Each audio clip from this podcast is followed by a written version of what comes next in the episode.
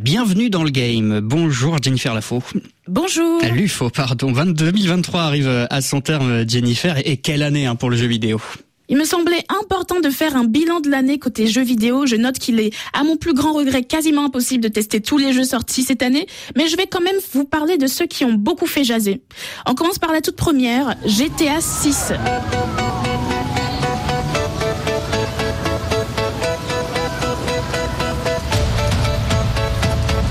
Surprise, c'est certainement le jeu qui a fait le plus parler de lui en 2023. Et pourtant, la bande-annonce du jeu a été annoncée il y a seulement quelques semaines.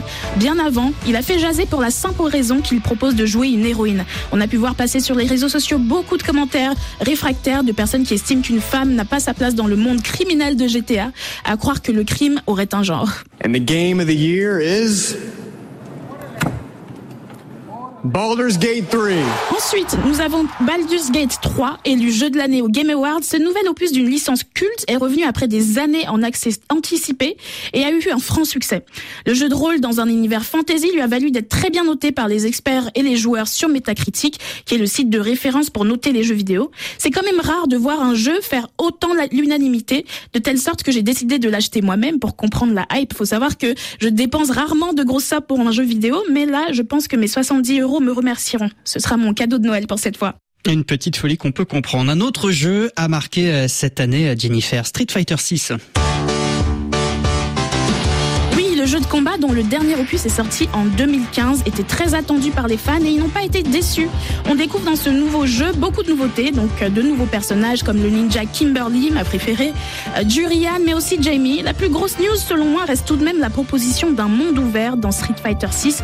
Avant, le jeu était centré sur le combat en arène. Maintenant, on peut se balader et effectuer des missions ou des quêtes ou encore se battre contre des personnes dans la rue. C'est tout nouveau et on apprécie. Alors c'est tout nouveau aussi, mais c'est de la science-fiction cette fois, le jeu Star oui, sorti en septembre, Starfield aurait dû être pour beaucoup le jeu de l'année. Il nous immerge dans un monde spatial futuriste avec de l'exploration dans plusieurs galaxies et pousse un peu plus loin la personnalisation de son avatar allant jusqu'au choix de ses pronoms. Et c'est précisément ça qui a fait réagir les internautes en colère contre cette prise de position.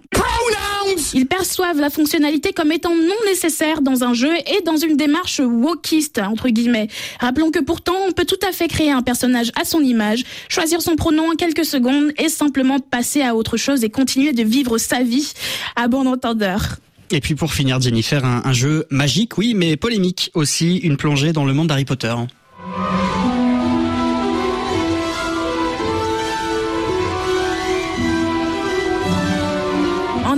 Hogwarts Legacy était très attendu par les fans de la licence culte Harry Potter. Il a beaucoup fait parler cette année aussi à cause de la créatrice de son monde, J.K. Rowling.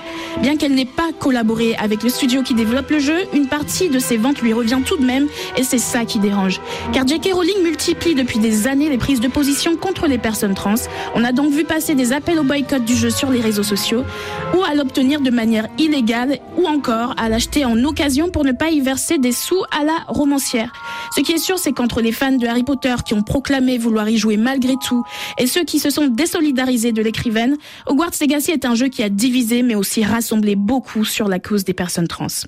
Alors Hogwarts Legacy, GTA 6, Street Fighter 6, quoi d'autre Jennifer? Je pourrais également vous citer The Legends of Zelda, Tears of the Kingdom, Assassin's Creed Mirage, Super Mario Bros. Wonder, Metro, Metroid Prime Remastered ou encore Resident Evil 4. Il y a beaucoup de jeux qui sont sortis cette année et ça montre à quel point nous avons été gâtés.